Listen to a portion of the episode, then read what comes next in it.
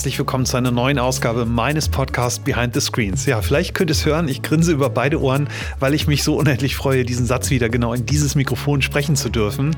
Es ist über ein Jahr her, dass ich die letzte Aufnahme gemacht habe. Das hätte ich letztes Jahr auch nicht gedacht, als Corona irgendwie losging und die Welt plötzlich eine andere war.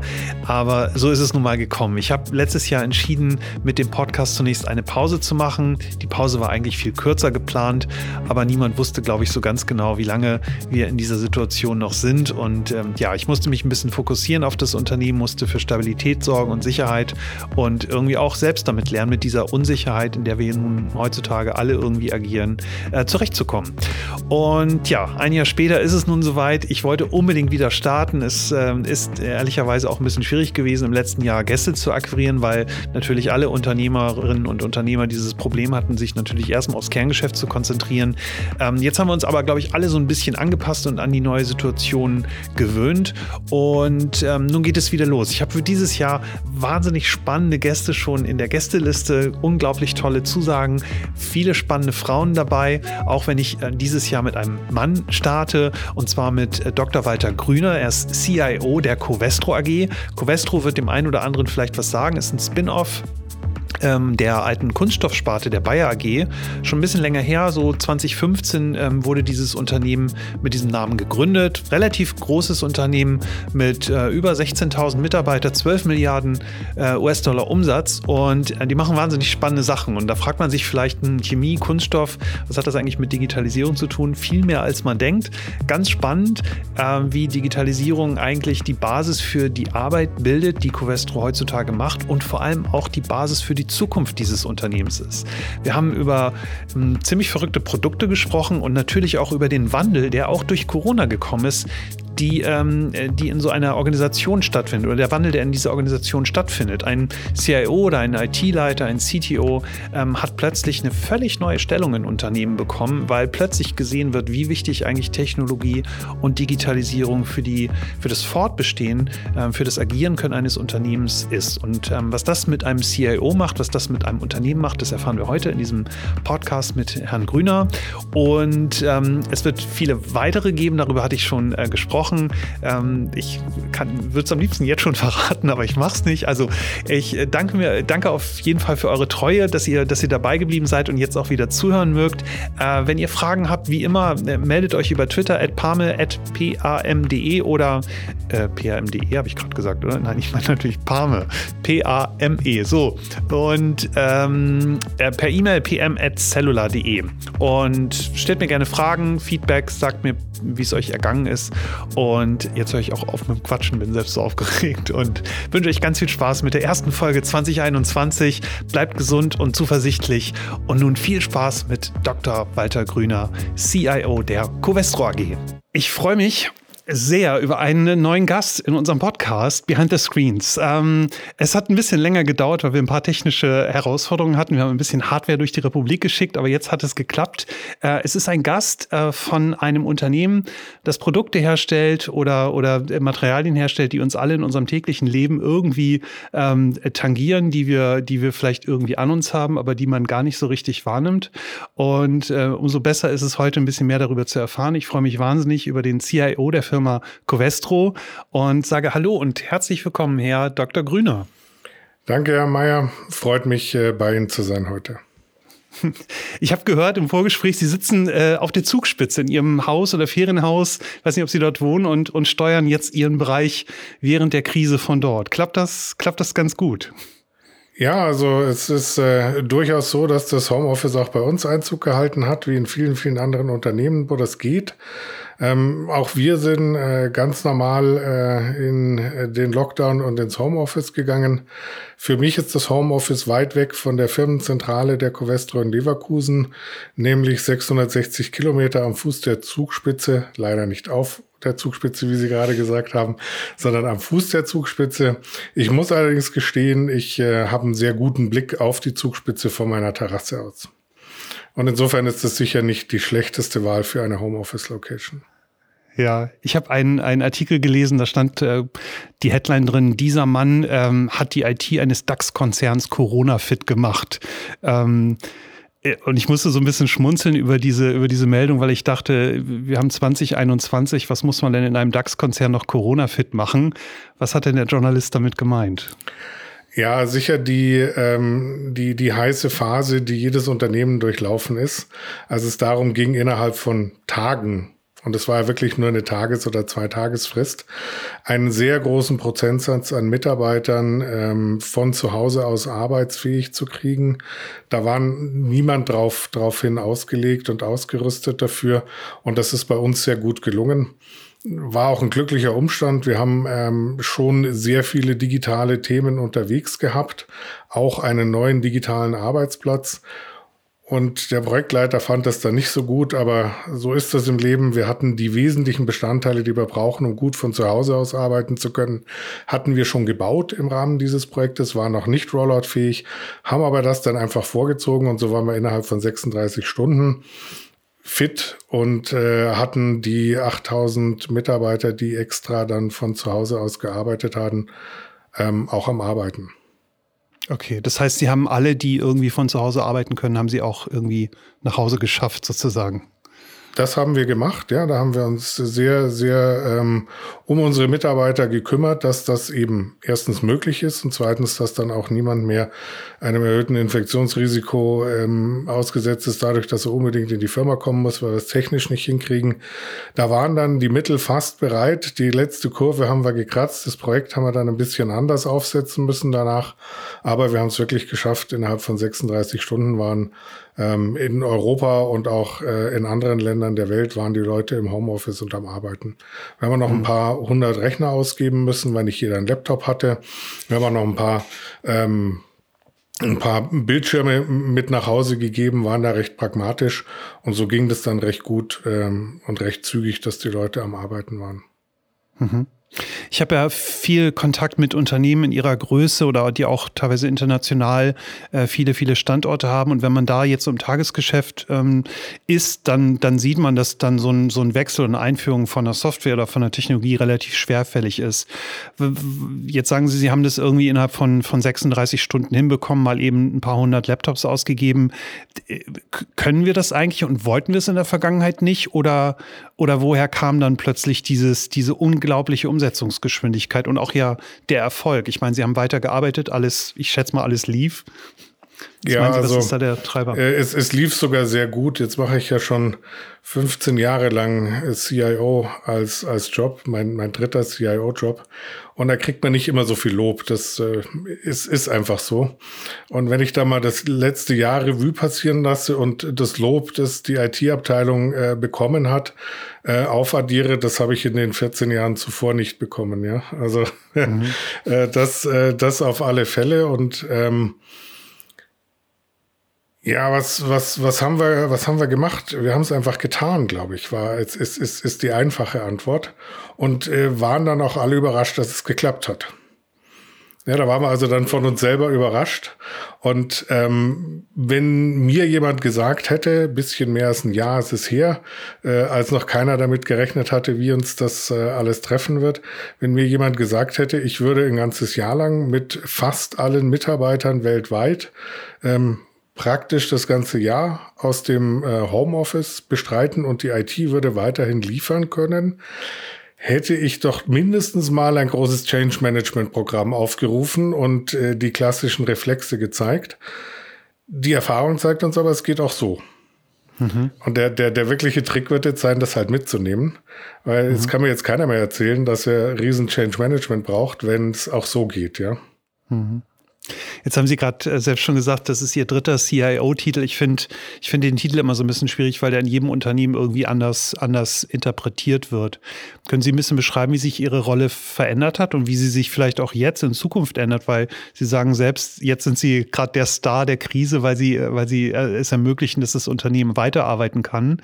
Ähm, wie, wie sehen Sie da so die Entwicklung?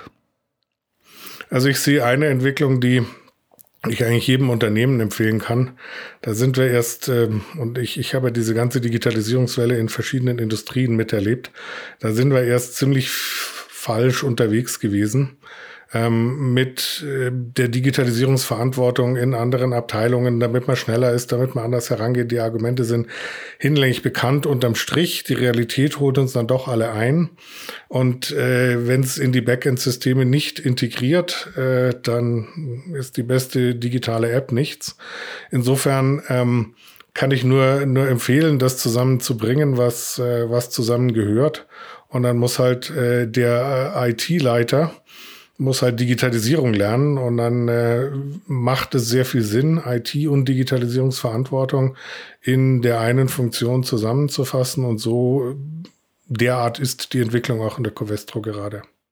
Mhm. Haben Sie denn jetzt neue, neue Verbündete, neue Freunde und neue Feinde in der Organisation oder sind, sind immer noch die alten, sozusagen die alten Gräben oder die alten Abteilungen da, die es irgendwie in jedem Unternehmen gibt? Also es ist ja oft so, dass Marketing über IT schimpft und IT über den Vertrieb und was auch immer. Ja, da haben wir natürlich äh, einiges, äh, einiges auch vorzuweisen. Ähm, Jetzt müssen wir die Situation bei mir sehen. Ich habe vor zwei Jahren angefangen und bin gekommen, um die IT weiterzuentwickeln. Insofern fängt man dann nicht mit alten Gräben an, die, die sind dann einfach nicht da. Und wenn man es dann schafft, ein Stück weit Verbesserungen zügig zu bringen, dann äh, ist, ist so dieses tradierte ähm, Feindbild oder die Gräben, die man hat, wenn man lange in einem Unternehmen war, die, die kommen dann erst gar nicht auf. Und da war jetzt natürlich die Corona-Krise sehr hilfreich, wo wir wirklich das, äh, die, die Breite äh, der, der Mannschaft zu Hause ans Arbeiten gebracht haben. Insofern ist es, glaube ich, momentan eine sehr, sehr günstige Situation und ein glücklicher Umstand. Und wenn ich mich mit anderen ähm, CIO-Kollegen un unterhalte, diese Erfahrung haben andere auch gemacht. Und jetzt ist die ganz große Frage, die uns alle umtreibt, mit diesem Vertrauen, das wir jetzt gewonnen haben, was machen wir damit? Ja, bringen wir uns mehr in die Gestaltung des Unternehmens ein? Sind wir nicht die, die, die passive IT, sondern gestalten wir jetzt, hört uns jetzt das Unternehmen eher zu? Und auch da wieder bin ich jetzt natürlich dadurch, dass ich reingekommen bin vor zwei Jahren, dass wir hier eine, eine deutliche Change-Agenda äh, mittlerweile am, am Arbeiten haben, bin ich in einer recht guten Situation. Mhm kann sich immer mal auch ändern. Ich bin auch schon mal rausgeflogen als, als IT-Leiter, ja. Also das ist, ist, ist in der IT ja nicht, äh, nicht immer ganz so einfach. Ja, es ist äh, ein, ein Opfer muss es geben, wenn irgendwas schief läuft, ne? Ja, oder nehmen Sie es meinen Fall, da wurde halt die Firma gekauft. Und äh, wenn man dann zwei Firmen hat, äh, die eine werden und zwei Zentralfunktionen eine werden, dann äh, erwischt es einen, ja. Ja. Äh, Sie haben gerade ein interessantes Thema angesprochen, in, in Ihrer Funktion ähm, äh, Schnittstelle zu sein oder eventuell auch Gestalter zu sein. Ich erlebe das oft in meiner Arbeit, dass wenn man über ja, Zukunft, Innovation etc. spricht, oft halt die üblichen Verdächtigen am Tisch sind. Wenn wir Glück haben, ist ein Geschäftsführer oder ein Vorstand mit am Tisch, aber es sind halt oft dann der Vertrieb oder das Marketing und ähm, mir fehlt halt, mir fehlt immer irgendjemand aus der Technik. Und da denke ich immer schon, das, das wird ein schwieriges Projekt, weil wenn wir über Technologie sprechen und niemand aus der Technik dabei ist, glauben Sie, dass Sie ähm, auf, aufgrund aufgrund der letzten Monate oder der letzten zwölf Monate ähm, häufiger jetzt eingeladen werden, weil, weil eventuell der, der Sinn oder der Wert ihrer Arbeit neu interpretiert wurde? Ja, absolut ja. Und äh, die, die längere Antwort ist, wenn ich nicht an den Tisch geladen würde, dann würden wir uns da schon reindrängen. Denn ich bin ein absoluter Verfechter des, des, des Gestaltungsauftrags, den eine IT in einer digitalen Welt hat.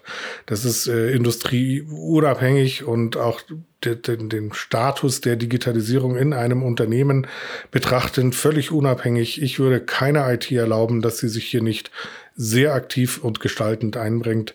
Wenn die IT in der Ecke steht und nur, nur unter Kostendruck äh, leidet und jammert, dann ist das eine sehr schlechte Nutzung der, der Ressourcen, äh, die eine IT nun auch darstellt im, im Konzert der Ideen von einem Unternehmen. Insofern mhm. alle, alle drei CIO-Jobs habe ich meine IT immer doch deutlich äh, da, dahin gedrängelt erst und dann, als es funktioniert hat, waren die Kollegen auch überzeugt und froh drum, dass wir eben einfach uns hier gestaltend einbringen, dass wir mit am Tisch sitzen, weil wir eingeladen sind äh, und wenn nicht, dann drängeln wir uns rein. Aber der Gestaltungsauftrag, der ist mir immer sehr wichtig gewesen. Mhm. So auch jetzt und natürlich in der Digitalisierung deutlich gefördert. Mhm.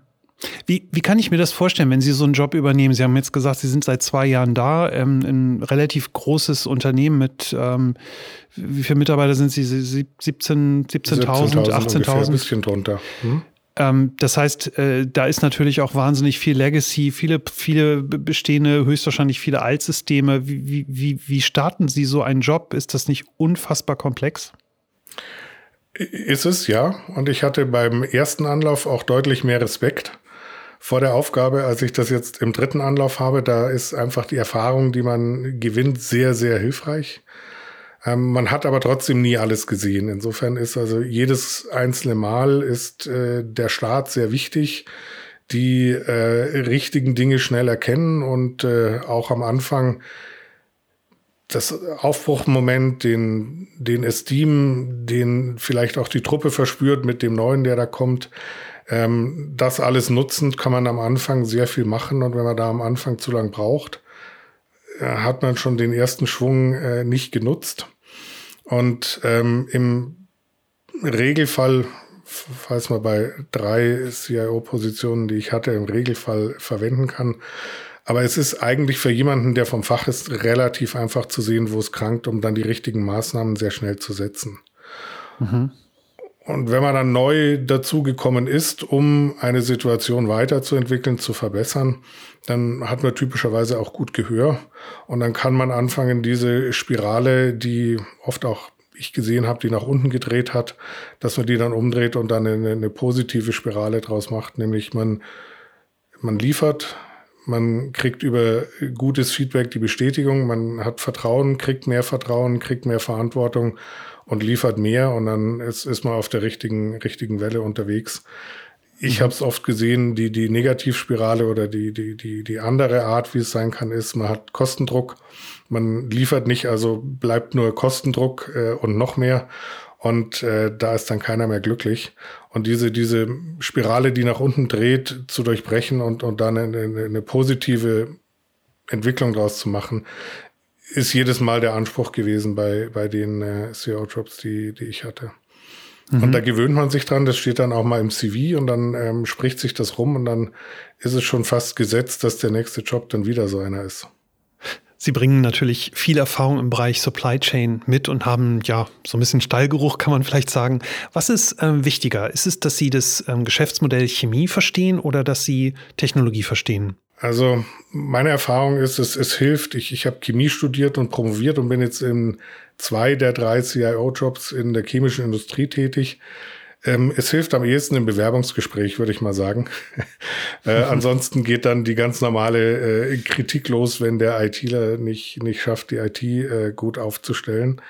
Ähm, ich habe in der Beratung dann ähm, Supply Chain sehr viel gemacht ähm, habe sehr viele Industrien, auch, auch sehr weltweit kennengelernt, habe da auch von den zehn Jahren in der Beratung äh, sechs Jahre im Ausland gearbeitet. Ähm, das sind dann so andere Dinge, die man mitbringt. Also der Chemiker ist ganz gut. Ich kann aber mit keinem Chemiker, der heute bei uns im Chemiekonzern wirklich chemisch oder nah an der Chemie arbeitet, kann ich nicht mithalten. Ne? Ich kann mhm. keinem Verfahrenstechniker was erzählen. Wenn der mir was erzählt, kann ich öfters informiert Ja sagen und vielleicht ein bisschen Eindruck machen, aber eigentlich geht es über die IT, über die IT-Kompetenz, die Digitalisierungskompetenz, über normale ähm, Taktiken und, und Herangehensweisen. Das ist eigentlich das, was zählt. Mhm. Die Internationalität hilft natürlich ganz besonders.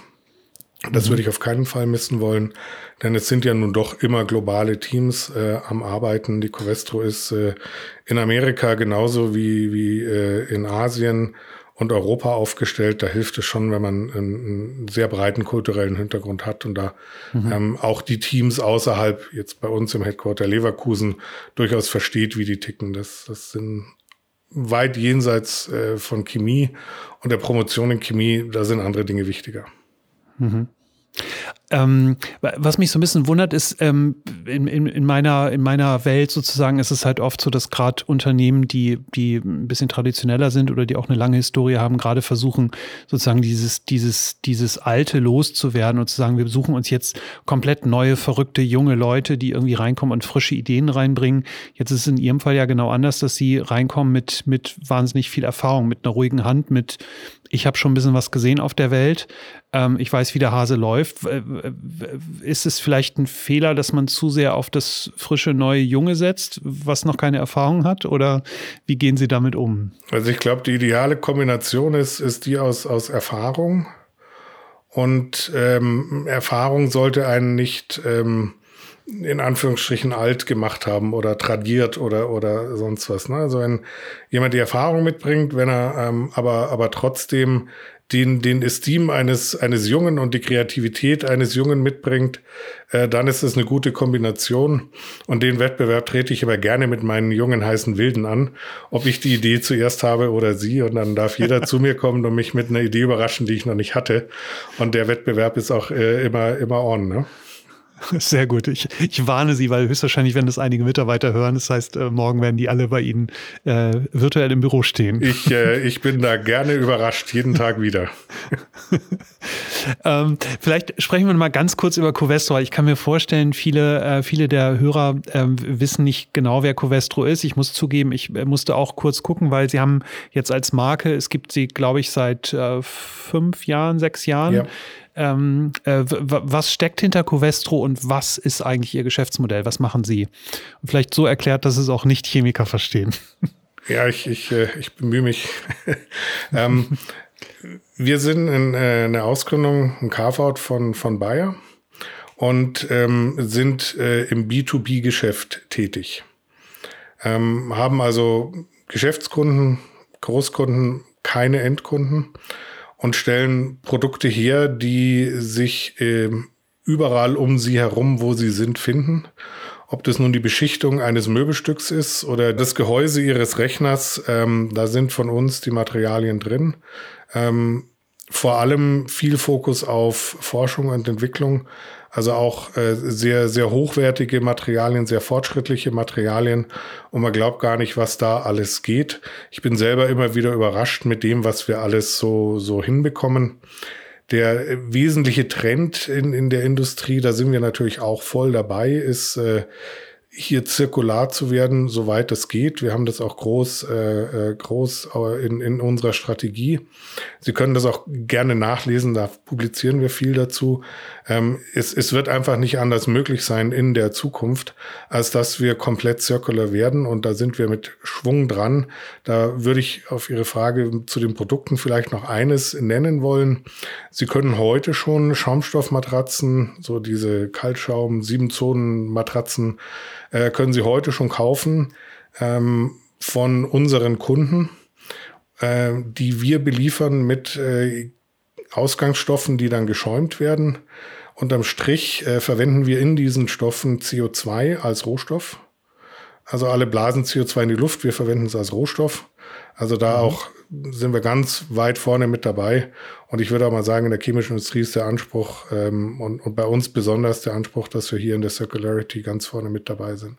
Hochspannende mhm. Produkte hätte ich nie gedacht. Also auch ein Chemiker kann man überraschen, ähm, was da alles im Bauch ist. Das ist äh, echt erstaunlich. Wir haben ähm, circa 12 Milliarden Umsatz, ähm, ähm, 16.500, 17.000 Mitarbeiter, sind in allen Kontinenten unterwegs, 30 Werke. Und ähm, insofern ein schöner äh, Konzern. Ich bin da sehr stolz drauf, da, da dabei sein zu können. Weil wenn man sich die Produkte anschaut, da kommen wir alle immer wieder ins Staunen, mhm. was da denn alles geht.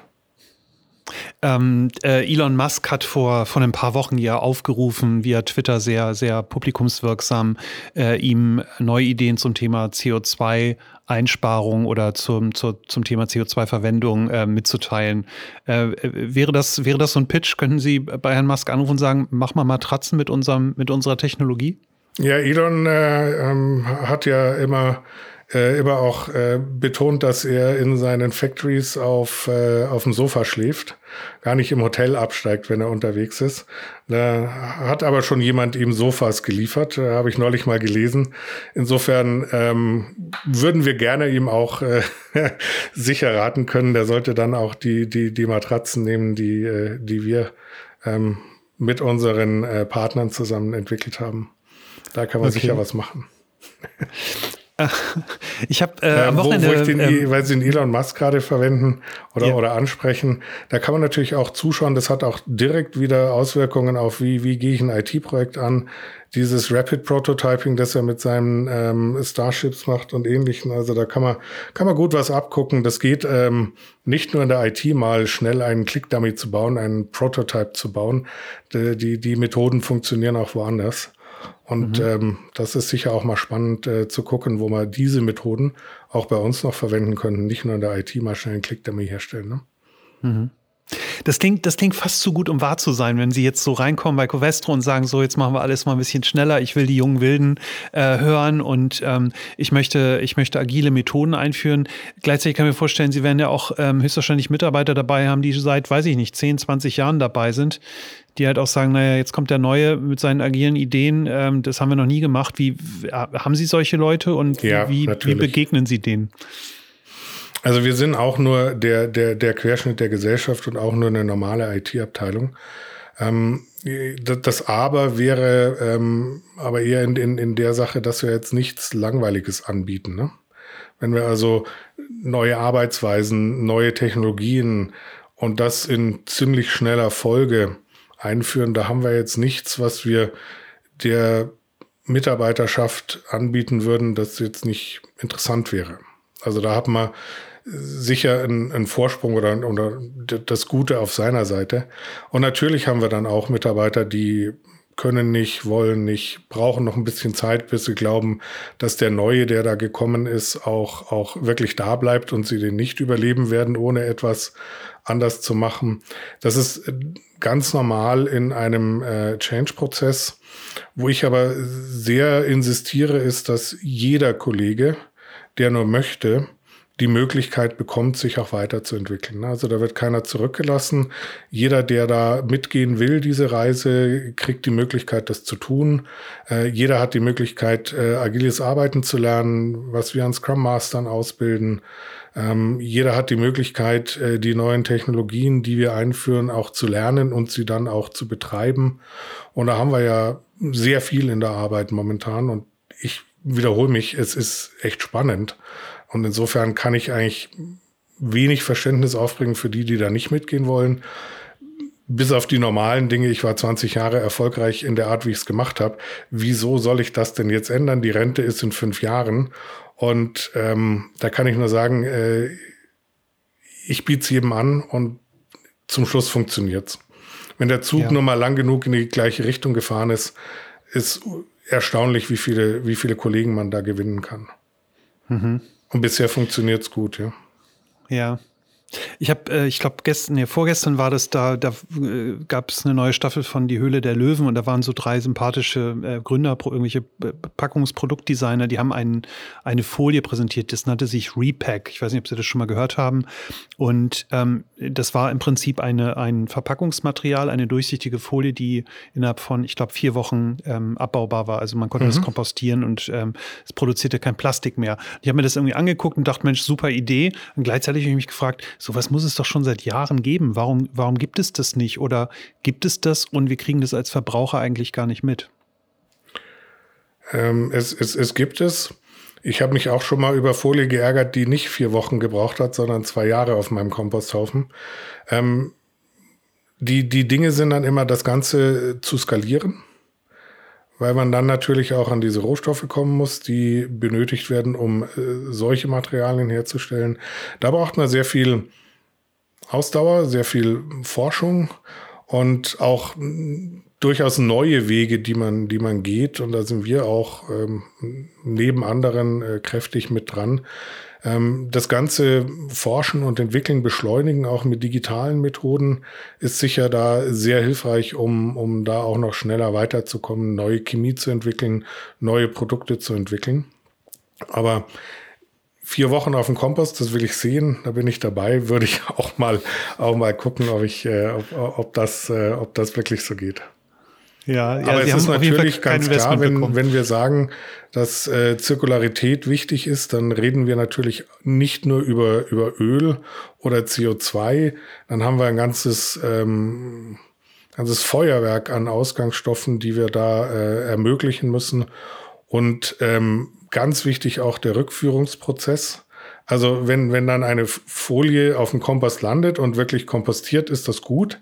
Es ist aber sicher auch nicht falsch, wenn äh, Materialien, die nach der Benutzung wieder als Rohstoff verwendet werden können, den Weg zurückfinden. Das ist sicher dann auch noch ein, eine, eine ganz wesentliche Stoßrichtung. Und dort äh, sehe ich dann auch eine gute Gelegenheit, dass man da wirklich in den, in den Kilotonnen und 100 Kilotonnen Bereich kommt und dann, dann bewegt sich die Tachonadel. Nadel, ne? Ja, das geht ja so ein bisschen in diese Richtung grüner, grüner Punkt oder gelber Sack. Und ähm, ich, ich, ich habe mich mal mit dem Thema so ein bisschen beschäftigt mit sogenannten Inverkehrbringern und habe mich da habe mich da ein bisschen gewundert, warum es auf der einen Seite sozusagen dieses Recycling oder die Recycling-Unternehmen gibt. Ähm, also die, die also der grüne Punkt jetzt als einer von, ich glaube, fünf in Deutschland und auf der anderen Seite die Inverkehrbringer. Und ich frage mich, gibt es da eigentlich Kollaboration? Also reden Sie mit Henkel und, und bauen Sie sozusagen recyclingoptimierte Produkte oder, oder gibt es die Nachfrage einfach gar nicht? Ähm, die Nachfrage gibt es mehr und mehr. Und das ist einer unserer wesentlichen ähm, Bereiche, in denen wir sehr intensiv arbeiten. Ich hatte vorhin von der, der CO2 äh, in, in beinhaltenden äh, Matratze gesprochen. Diese in Anführungsstrichen CO2-Chemie können wir und weiten wir aus auf andere Produktgruppen. Ähm, ich würde mal sagen, das ist nicht, nicht weit hin, bis sie dann auch einen Turnschuh kaufen können von den einschlägigen Herstellern, ähm, wenn sie denn unsere Rohstoffe äh, auch, auch verwenden. Da ist großes Interesse. Aber wenn man dann mehr und mehr der Produkte ähm, in verschiedenster Form ähm, einfach rezyklierbar oder mit äh, Ausgangsstoffen, die eigentlich als klimaschädlich gelten. Äh, da gibt es sehr, sehr viele Bereiche, die äh, wir da auch verfolgen. Da wird dann auch Digitalisierung sehr interessant, wenn Sie sich nochmal vorstellen, wie schwierig es wird, wenn Sie Ihre Ausgangsstoffe in der gesamten Kette nachverfolgen wollen, um zu sehen, ob Sie Ihre Stoffe auch wieder zurückbekommen.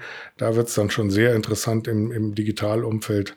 Ähm, da ist, ist eine spannende Zukunft für IT-Verantwortliche auf alle Fälle. Mhm.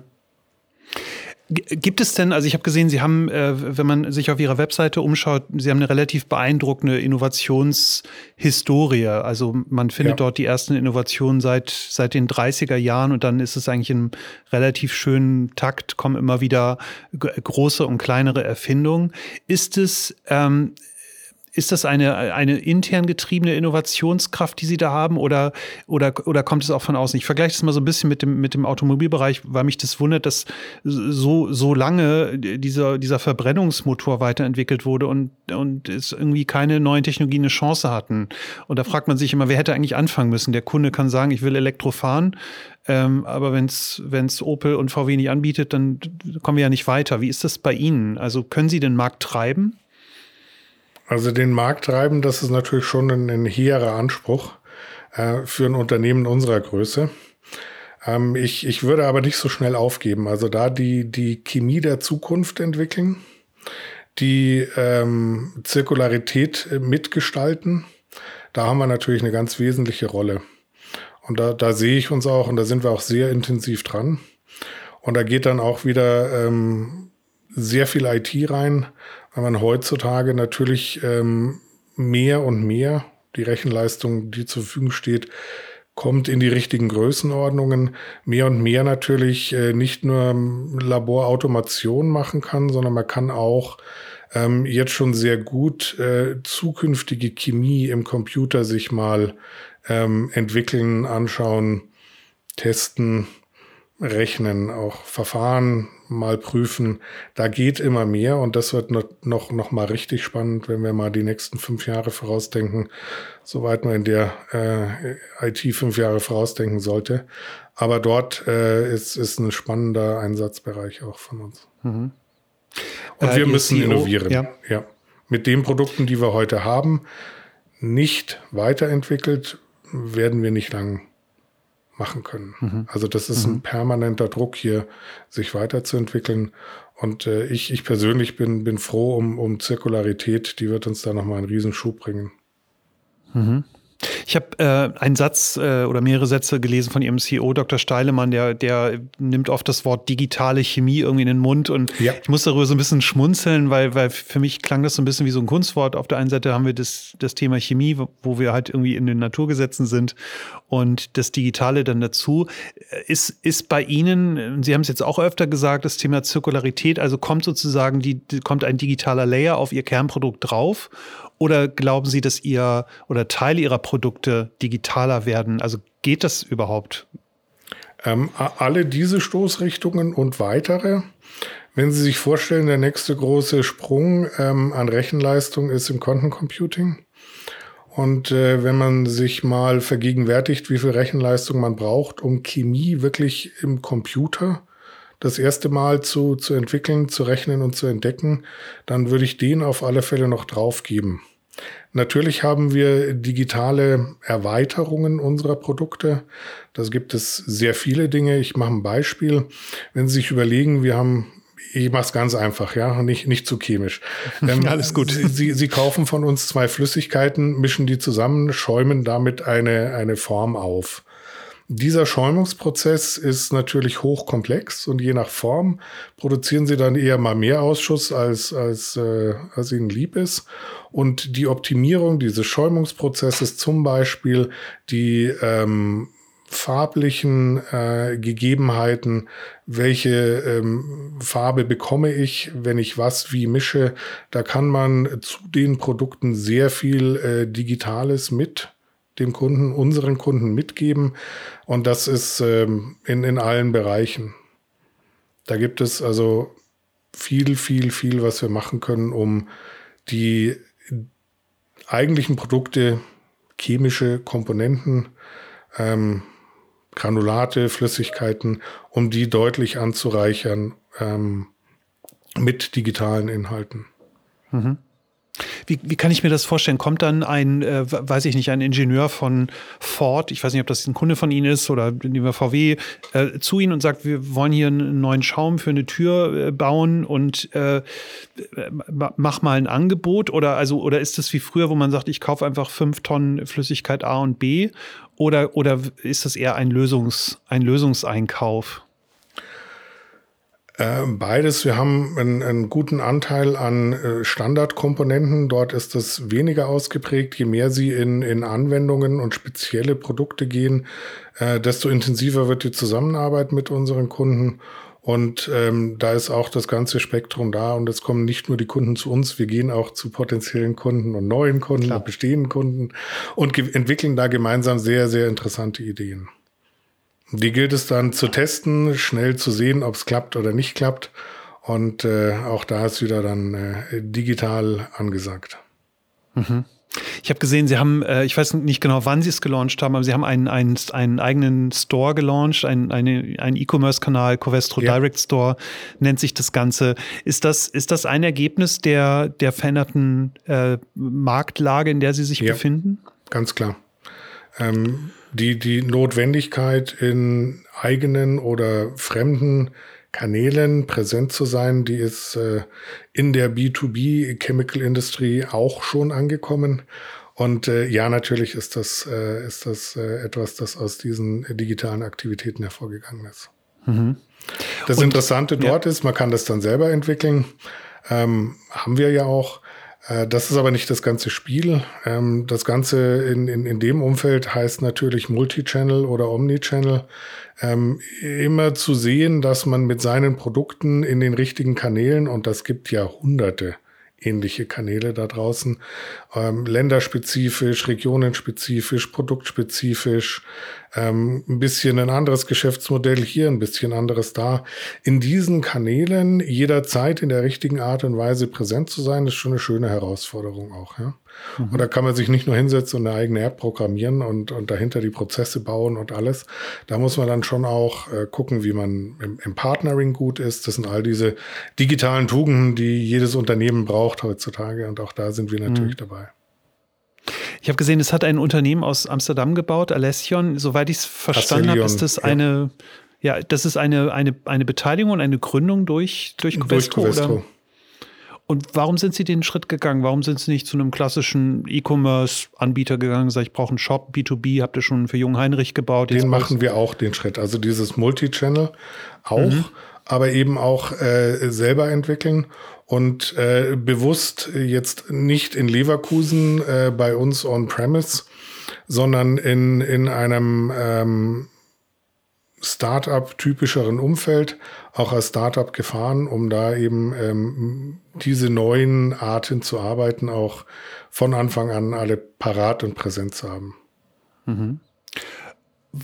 Was war der Treiber für diese Entscheidung? Also ich, ich sehe das relativ oft und ich sehe es auch heutzutage noch, dass Unternehmen diesen Weg gehen. Und oft denke ich, ist es vielleicht auch eine Flucht zu sagen, naja gut, wir kriegen unseren Laden hier intern sowieso nicht so schnell irgendwie umgedreht, dann lass uns lieber im, in Berlin äh, drei, drei, äh, drei junge Entwickler einstellen, dann sind wir schneller. Oder ähm, was ja, das, da also das ist durchaus auch, äh, auch eine der Überlegungen, ähm, war auch bei meinem vorherigen Arbeitgeber durchaus, da war dann Berlin äh, in, interessanter, weil es dort dann die, die Logistikbranche eben äh, sehr, sehr viele äh, Startups hat und, und ist in Deutschland in der Logistik in Berlin passiert, kann man vielleicht kurz formulieren.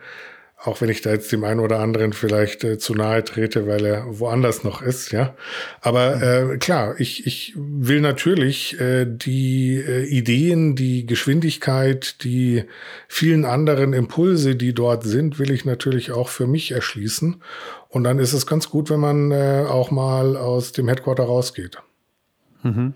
Und da kann man noch viel mehr machen. Globale Unternehmen wie, wie eine Covestro.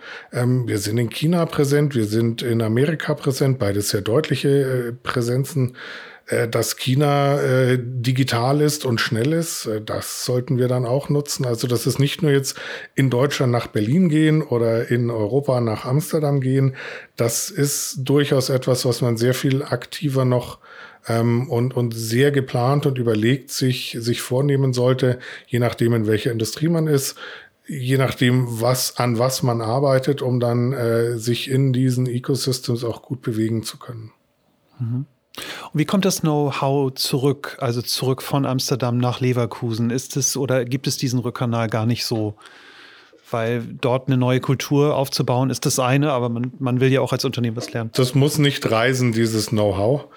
Ähm, ich, ich meine, wir haben über die, die, die Homeoffice-Situation der Corona-Krise gesprochen. Wir sind mhm. aber auch davor schon gut remote gewesen. Also ähm, das ist äh, als Teil der Teams, die wir dort äh, crossfunktional aufstellen, unsere Product-Teams, um, um äh, Digitalsprache zu verwenden, äh, ist, ist das, wenn wir anfangen, produktorientiert in Produktteams zu arbeiten, was wir dort natürlich tun, dann mischt sich das sehr schnell und dann ist dieses Know-how auch sehr schnell in, in diesen Kreisen verfügbar.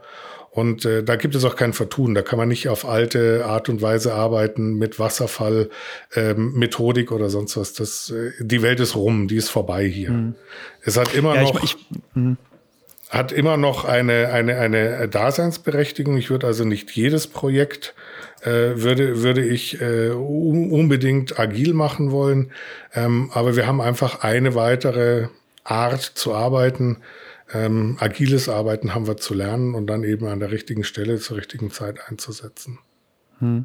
Ich meine jetzt auch nicht so, also wie kommt physisch Amsterdam nach Leverkusen, sondern eher wie, wie kriegen Sie das, was Sie sozusagen an frischen Neuen aufgebaut haben in, in Amsterdam, wie kriegen Sie sozusagen diese, ja, Sie haben es gerade selbst beschrieben, die agilen Methoden, wie, wie kriegen Sie das glaubhaft ins Headquarter und dann auch in ihre anderen Standorte implementiert. Das ist ja immer so ein bisschen meine Kritik, weil ich sage, ja, ja. also wenn ihr digital sein wollt, dann müsste es auch im Herzen sein und auch im Headquarter. Es macht halt nicht Sinn, irgendwo einen Satelliten ja. aufzubauen, ein bisschen digital zu spielen. Ganz praktisch und was wir gerade machen ist, äh, die Hälfte des Teams ist, ist aus meiner IT. in Anführungsstrichen meiner IT. Da haben wir acht äh, IT-Kollegen und äh, sieben Kollegen von, von Acelion. Die arbeiten alle gemeinsam in einem Team. Und äh, die agile Transformation in der IT wird genau von diesem Skill befördert und, äh, und äh, begründet. Und da sind wir natürlich mitten bei. Mhm. Ich habe allerdings auch extern äh, äh, leitende Angestellte eingestellt, die dieses Know-how mitbringen. Mhm. Also das muss schon auf breiteren Schultern dann auch sein. Das geht nicht nur mit einem Team anhand mhm. dieses Beispiels. Aber es hilft natürlich sehr. Mhm. Ich nehme auch ähm, bewusst ähm, neue Lieferanten, Partner dazu, die mit äh, diesem neuen Arbeiten vertraut sind. Wenn man dann die Teams mixt, intern, extern und alle arbeiten in der neuen Art und Weise, dann wird man sehr schnell, sehr breit.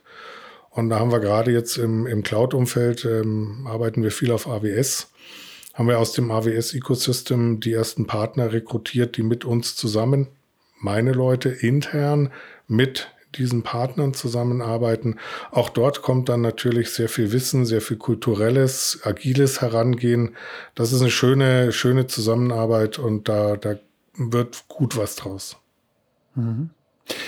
Ich habe, ähm, also es klingt, es klingt wirklich wunderbar, wie Sie das erzählen, weil äh, viele der Dinge, die Sie sagen, die würde ich mir so viel wünschen bei, bei, bei Kunden, die wir, die wir betreuen. Ähm, wie, gehen Sie, wie gehen Sie mit dem Thema Budget und Investitionen um? Was meine Erfahrung so ein bisschen ist, ist, gerade wenn Sie in neue Bereiche investieren, fehlt eine Organisation oft so ein bisschen das Gefühl, oder ich sage halt ganz oft, es fehlt irgendwie eine Währung. Also zu sagen, ja. ähm, ein, ein Projekt ist so und so viel wert. Und ähm, ich hatte mal ein schönes Beispiel, das, das war ein, ein Kunde, da haben wir irgendwas präsentiert und dann sagte, sagte einer, einer der Anwesenden vom Kunden sagte, Mensch, dafür kann ich ja zwei, zwei Maschinen kaufen, die mir irgendwelche Dosen produzieren. Also, äh, weil da einfach kein Know-how da ist. Ja. Wie, wie geht das bei Ihnen? Wir sind in genau der gleichen Diskussion, vielleicht nicht Maschinen für Dosen, aber auch, auch wir haben ziemlich kapitalintensive Anlagen. Ähm, der, der Weg ganz generell führt nur über eine strikte Wertorientierung dessen, was man tut. Wenn also selbst im explorierenden Stadium, durch das jedes Unternehmen am Anfang geht, lass mich mal das ausprobieren, hier mal was. Ähm, da muss man vielleicht noch nicht so wertorientiert sein, aber jeden Tag, den man zu lange zuwartet mit dem strikten, wertorientierten Vorgehen, ähm, die Worte kennen Sie sicher, ähm, fail fast und, oder dann scale fast und nur das durchgehen lässt und schon sehr früh auch Dinge ähm, ausschließt, die keine Aussicht auf Erfolg haben. Ähm, also dieses Fail Fast, Scale Fast und das strikt wertorientiert äh, durchzuziehen, das ist eine schwierige Disziplin. Da sträubt sich immer jeder gerne. Auch, auch äh, ich habe da noch viel Überzeugungsarbeit zu leisten. Aber das würde ich jedem empfehlen, sehr zügig zu machen, weil dann stellt sich der Wertbeitrag sehr schnell ein. Mhm. Die nächste Hürde kommt dann gleich. Da sind wir auch kräftig äh, dran äh, am Arbeiten. Wenn Sie dann mal die ersten Use Cases haben, Sie haben den Wert nachgewiesen und Sie haben da auch in Ihrem internen Netz, im Intranet zum Beispiel oder auch in, im, im, im externer Kommunikation diese Use Cases gefeiert, weil sie einfach gut waren äh, dann sind sie noch lange nicht fertig, weil sie müssen natürlich das Ganze in dem Konzern, in dem sie sind, in einer Skalierung machen, so dass es den Konzern wirklich weiterbringt. Und ein Use Case macht keine Digitalisierung, zehn Use Cases machen keinen digitalen Konzern. Also diese Skalierungsbarriere, die, die darf man dann auch nicht, nicht äh, außer Acht lassen. Und da kommen die Diskussionen, Sie hatten gerade, wie, wie machen wir das mit dem Budget, da kommen die Diskussionen dann nochmal ganz anders, weil dann geht es nicht um zwei Maschinen, wie Sie gesagt haben, mit denen man äh, Dosen machen kann, sondern dann geht es um, ums Große. Ne? Und dann konkurriert äh, so eine digitale Transformation, eine agile Transformation, konkurriert dann natürlich mit, mit großen anderen Vorhaben im Gesamtkonzern. Aber wenn man an dem ähm, Punkt schon mal ist, weiß man, man hat schon was geschafft. Ne? Mhm. Jetzt haben wir gerade, weil Sie gerade über Failfast sprechen, jetzt haben wir gerade vor, vor wenigen Stunden, äh, wir haben heute Mittwoch, es ist äh, kurz vor 16 Uhr, äh, die Kanzlerin erlebt, die auf die Bühne gehen musste und sagt, ich habe einen Fehler gemacht und halb Deutschland schlägt auf sie ein, die anderen sagen, super, das ist das erste Mal, dass jemand sagt, ich habe Mist gebaut und ich mache das wieder gut. Ähm, war, waren Sie auch in den letzten zwei Jahren in so einer Situation, dass Sie sagten, Vorstandsmeeting, Sie haben irgendein agiles Projekt umgestartet und haben es komplett gegen die Wand gefahren? Gefahren und ähm, mussten es gerade rücken und haben trotzdem den Rückhalt bekommen oder ist es, ist es schwierig? Weil ich kann mir vorstellen, gerade am Anfang steht man natürlich unter Beobachtung. Äh, das ist extrem schwierig, vor allem in äh, einer Kultur, die sowas noch nicht erlaubt. Mhm. Ja, und, und da ist dann eher der, der kulturelle Aspekt, dass man versteht unternehmensweit, das Scheitern auch als eine Tugend zu etablieren. Und da sind jetzt äh, in, in der IT kann man dann durchaus, wenn man in, in, in der Digitalisierung ein bisschen der Vorreiter ist, schaut einem natürlich jeder zu. Ähm, da äh, hat man genau diese Probleme, die Sie angesprochen haben, wenn man dann mal wirklich irgendwo den Stecker zieht, dann wird man schon angeschaut. Mhm. Wenn es dann aber äh, so ist, dass das der Start eines äh, äh, Fail-Fast und Scale-Fast äh, ist, den das Unternehmen dann mehr und mehr verinnerlicht, dann ist das durchaus gut. Mhm. Ich bin jetzt war zwei Jahre dabei und ich bin noch da, ne? Sehr gut. ähm, war das auch vielleicht so ein bisschen der Grund, warum, warum Bayer dann diese Ausgründung vorgenommen hat, zu sagen, okay, wir kriegen es in dem großen Bayer-Kosmos eventuell gar nicht, äh, gar nicht umgesetzt oder spielte das gar keine Rolle? Weil oh, da kann ich, da kann ich nicht wirklich was zu sagen. Das ist Jahre gewesen, bevor ich jetzt dazugekommen bin. Da, mhm. da kann ich Ihnen wirklich nichts sagen. Mhm. Ähm, eine andere Frage, die in die ähnliche Richtung geht, ähm, also ich finde es relativ beeindruckend, was sie, was sie da aufbauen und was sie auch jetzt bewegt haben, allein schon in den letzten zwei Jahren. Gleichzeitig, wenn man so ein bisschen auf den Börsenkurs guckt, ähm, ist es, es geht mal hoch und mal runter und wenn man dann irgendwie die tollen Geschichten aus dem Silicon Valley sich anschaut, wo halt Börsenkurse explodieren, äh, ist es, äh, sind Sie da so ein bisschen neidisch drauf, dass Sie ja eigentlich so ein bisschen die Grundlage von vielen Technologien machen, mit denen andere Menschen wahnsinnig viel Geld verdienen und gleichzeitig Ihr eigener Börsenwert ja, sich gut entwickelt, aber jetzt auch nicht komplett durch die Decke geht. Ja, wir haben ja auch nicht rein digitalen Inhalt. Also wir sind da schon einer anderen Mechanik unterworfen, ne, als mhm. ein chemisches, äh, chemisches Unternehmen. Ne? Und das ist die chemische Industrie und da bin ich äh, heute zu Hause und ich schaue da nicht mit Argwohn oder, oder mit anderen Gefühlen woanders hin. Ich fühle mich hier mhm. sehr wohl. Ähm, Sie hatten, oder wir hatten kurz über diesen, das Thema Wertbeitrag gesprochen. Das ja. ist so ein bisschen, darauf will ich eigentlich hinaus. Also mein Gefühl ist, ohne, ohne Produkte, die sie herstellen, äh, wird es, gibt es die Dinge wie einen Tesla und wie ein ja. tolles Smartphone nicht. Sie sagten selbst, dass wir, dass sie, dass sie äh, Produkte bauen, die uns in allen Lebensbereichen irgendwie, äh, irgendwie berücksichtigen. Äh, warum kommt aber dieser Wertbeitrag aus dem Markt eigentlich nicht zurück? Ist die Wertschöpfung einfach zu klein oder woran liegt das? Ich würde jetzt mal nicht sagen, dass der, der, der Wertbeitrag nicht zurückkommt. Wir, wir ähm, haben da sehr fortschrittliche Produkte, die werden gerne angenommen. Ähm, mhm. Insofern ist, ist das äh, für uns wirklich ein, ein, äh, ein wesentlicher Baustein. Ähm, ich, ich sehe das nicht, dass das nicht zurückkäme. Mhm. Dass wir nicht am Wenn Hype einer, einer Tesla-Aktie teilnehmen, so what, ja. Ja, das, das, das ist nämlich genau so ein Beispiel, wo man halt sieht, okay, wenn, wenn irgendwie Elon Musk wieder irgendwas äh, sagt oder tut, wo man dann direkt sieht, okay, in der Zulieferindustrie äh, ja. bewegt sich plötzlich was. Früher hatte man das ja oft bei Apple, wenn Apple irgendwie ein neues Produkt rausgebracht hat, waren ja alle irgendwie direkt dran zu sagen, okay, wer ist eigentlich Zulieferer und dann wurden dort die Aktien gekauft. Ja. Da haben wir aber jetzt natürlich auch keine Abhängigkeit von, von einem Kunden. Also mhm. wir sind da breit in vielen, äh, vielen Industrien aufgestellt. Das ist dann auch sehr hilfreich, wenn es in der einen Industrie mal gerade gerade nicht so gut geht. Ähm, das äh, ist, ist durchaus auch ein, ein, sehr valider Ansatz, dass man da in vielen Industrien ist. Und das macht es dann ja auch so spannend, wenn ich mir die Produkte anschaue, die wir haben, wo ich auch jeden Tag wieder überrascht bin, was wir da alles Tolles haben. Ja, ich musste, ich musste selbst schmunzeln. Sie haben irgendwie an dem WM-Ball mitentwickelt und der Personalausweis, die Folie, die irgendwie auf dem Personalausweis Jetzt drauf ist, die kommt genau, auch von Ihnen. Es ist unglaublich, wo überall Covestro drin ist.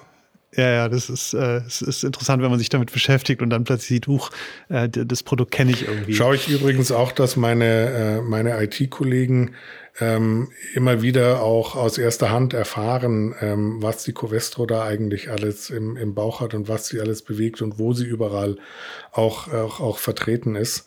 Das kann IT-Kollegen, die ja jetzt nicht äh, am Kunden vorne arbeiten, sondern e-, eher eine Zentralfunktion, eine interne Servicefunktion äh, darstellen. Das kann diesen, kann den Kollegen nur helfen, ähm, Begeisterung zu spüren, ähm, zu sehen, an, an, an was wir auch teilhaben.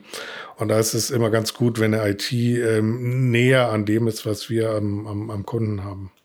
Da mhm. ist es immer auch viel Bemühen meinerseits, dass wir da jedem zu verstehen geben, was wir, was wir da eigentlich alles darstellen. Mhm. Ich habe in Ihrem Geschäftsbericht ein bisschen gelesen und, und sehe, dass Sie, dass Sie bereits schon einen relativ beachtlichen Teil an, ich nenne es mal, digital induzierten Umsätzen machen, also höchstwahrscheinlich durch den Direct Store. Das wird ein Kanal genau. sein, es wird andere geben.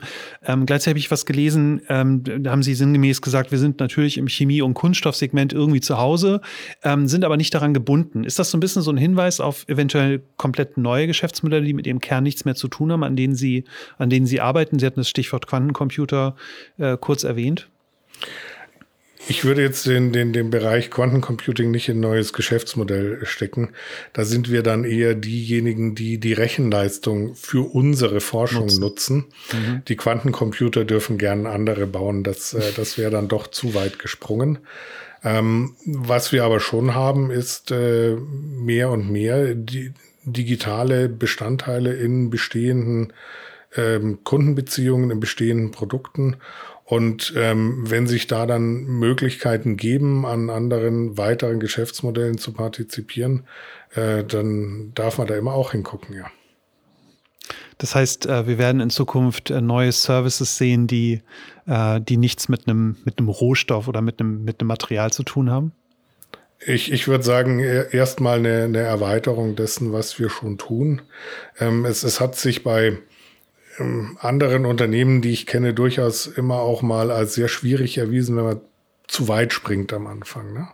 Mhm. Also wenn man versucht, in einem völlig unbekannten Segment äh, auf einmal schnell Fuß zu fassen und damit äh, echten Startups mitzuhalten, das ist dann schon mal ein ganz anderes Spiel noch da. Wäre ich ein bisschen vorsichtig, das äh, zu probieren. Also eher von mhm. innen nach außen, eher die, die bestehenden äh, Dinge um Digitales anreichern, als äh, zu weit zu springen, äh, zu viel Anlauf zu haben und damit zu viel Schwung auf den Bauch zu fallen. Das müsste in so einem Fail-Fast, äh, Scale-Fast-Szenario, müsste man sowas eigentlich auch gut abfangen können, wenn es dann in die ganz falsche Richtung ging. Mhm.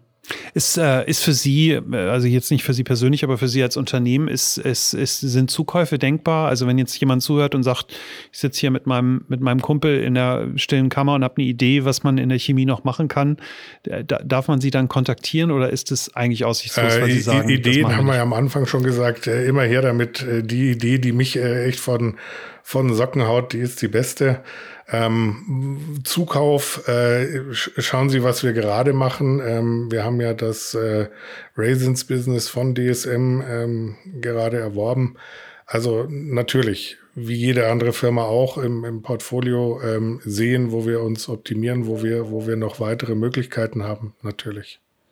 Das ist ja, aber das, ich glaube, das war ja so ein 1, irgendwas Milliarden Deal. Das war ja, glaube ich, oder ich weiß gar nicht, wie groß es war. Klang auf jeden Fall groß. Der erst so an so, an so ja, Startups und, gedacht. Äh, das äh, ist, ist jetzt auch noch zu integrieren, ne? Also. Ja. Das äh, ist, ist ja die, der, der, der Kauf ist eines, die wirkliche Integration, äh, das IT-Projekt damit, das äh, haben wir noch. Ja, das äh, ist ein spannendes Projekt, das kann ich aus eigener Erfahrung sagen. ähm, ja, wir sind, wir sind mit der Zeit schon fast rum. Zum, zum Abschluss äh, vielleicht noch ein, zwei, zwei Fragen. Einmal ein Blick, Blick in die Zukunft. Sie sind jetzt zwei Jahre dabei. Versuchen wir einfach mal uns vorzustellen, dass Sie mal fünf oder zehn Jahre in die Zukunft gucken. Wie, wie wird Covestro da aufgestellt sein? Was wird, was wird da Ihr Kerngeschäft sein? Wie werden Sie sich verändern? Wie sehen Sie die Industrie verändert in den, in den kommenden fünf bis zehn Jahren, wenn wir mehr Rechenleistung haben und wenn wir eventuell dort auch einen, einen, Quantensprung weiterkommen, um in dem Bild zu bleiben? Ja, also ich, ich sehe uns ähm, in vielen Bereichen, sehe ich uns ähm, im, im, eher in der internen Schau, sehe ich uns Effizienten, Effizienzen heben zu können mit äh, stringenter Digitalisierung. Ähm, da, da ist Möglichkeit ohne Ende. Da sind wir dann auf der gleichen Reise wie viele andere Unternehmen. Wenn ich ähm, extern gucke, da wird es dann schon schwieriger, zehn Jahre vorauszuschauen. Das ist zu schnell, was sich da entwickelt. Aber ich kann mir sehr gut vorstellen, eine, eine gut in den richtigen Ecosystems vernetzte Covestro äh, ist, ist, ist ein guter Zustand, vor allem wenn ich mir dann eben auch ähm, vorstelle, wie weit wir hoffentlich dann äh, gekommen sind in, in unserem Anspruch, fully circular zu werden. Denn das werden wir nicht alleine machen. Das äh, ist, wird, wird eher eine ganze Industrie sich bewegen müssen. Ähm, die, die da natürlich früher die besseren Ideen haben, können dann da auch äh, ein, bisschen, ein bisschen mehr gestalten als andere. Da würde ich hoffen, dass wir dabei sind. Und wenn es dann um ähm, die, die Forschung und Entwicklung geht, ähm, da würde ich mir vorstellen, dass wir sehr viel mehr, sehr viel schneller, sehr interessante, neue Dinge auch machen können, wenn uns mal die Rechenleistung zur Verfügung steht. Ja, wenn sie da ist, werden wir sie sicher nutzen. Mhm. Man, man sieht ja so ein paar, ja, oder ein paar Forschungsprojekte, Investitionen auf, auf EU-Ebene, in, in, in, auch in Quantencomputer, die natürlich versuchen, so ein bisschen die, die technische Souveränität von Europa und am Ende dann auch von Deutschland so ein bisschen aufzubauen. Äh, glauben Sie, dass wir das in der Vergangenheit so ein bisschen verpasst haben um, um, und damit die Zukunft verspielt haben, weil ja. wir es irgendwie aus, aus der Hand gegeben haben? Ähm, haben wir es aus der Hand gegeben, würde ich jetzt nicht so formulieren. Haben wir es nicht so intensiv betrieben, wie es woanders äh, betrieben wurde? Haben wir zu viel äh, Hürden gehabt, äh, die genommen werden mussten? Da wohl eher in, in, in dem Bereich, ja. Ja. Da ist einfach, und das kann man auch staatlich nicht regeln. Man muss einfach gucken, dass äh, man ein Umfeld schafft, in dem das gedeiht. Und momentan gedeiht es in, äh, in anderen Regionen mehr. Und ähm, da würde ich mir schon wünschen, dass wir in Europa noch ein bisschen, bisschen aufholen. Ja, ich habe gestaunt, ich habe das, das, äh, das, darauf, auf das Projekt spiele ich an, das Axiom-Projekt äh, auf EU-Ebene, wo halt an Quantencomputer gearbeitet wird. Und wenn man dann sieht, dass, dass es dann dieses Projekt irgendwie mit 10 Millionen in drei Jahren finanziert wird, dann denke ich, was, was soll man damit dann große Sprünge machen, wenn, wenn man ja, das da vergleicht? sie gar nicht weit, genau. Ja, genau. Und, äh, schon, Und wenn Sie dann halt schauen, wie die, die im Quantencomputing recht weit sind, in der westlichen Welt ist es auch bekannt, wer da wie weit ist. Äh, da, da sind andere Mittel verfügbar. Ähm, das sind aber Unternehmen, die das im Wesentlichen machen. Und äh, für die Unternehmen wird sich das auszahlen, bin ich mir sicher. Mhm. Man kann es ähm, sicher auch versuchen anzuschieben in der EU. Ich würde mir hoffen, dass wir da was haben demnächst. Mhm.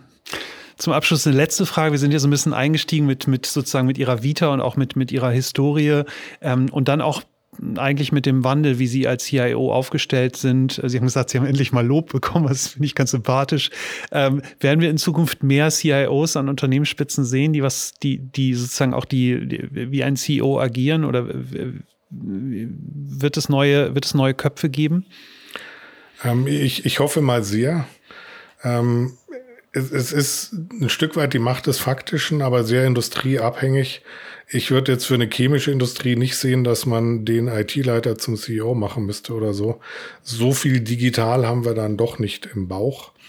Ähm, es, es, es hilft aber sehr, äh, wenn äh, jeder, der da Entscheidungsverantwortung hat in den Unternehmen, und das ist industrieübergreifend, ähm, wenn der oder die in der Lage ist, über wenigstens die Grundzüge dessen, was man so tut, im digitalen Umfeld gut mitreden zu können. Ich glaube, das ist eine Fähigkeit, die braucht man an, an, an jeder Stelle. Hm. Ja, wunderbare äh, Schlussworte. Wenn ich, wenn ich das einmal zurückspielen darf, ich äh, mache ja äh, diesen Podcast schon seit längerer Zeit und ähm, habe viel Einblick in, in Unternehmen und es ist schon beeindruckend, ähm, was sie, was sie dort aufgebaut haben, auch wie sie arbeiten, mit welchen Methoden sie da arbeiten. Deswegen äh, wünsche ich Ihnen äh, ganz, ganz viel Glück hoffe, dass wir alle bald Danke. wieder schnell aus dem Homeoffice rauskommen und äh, wir noch viele tolle äh, Produkte von Covestro sehen. Vielen, vielen Dank für das Gespräch. Danke, Herr Mayer. Danke. Tschüss. Tschüss.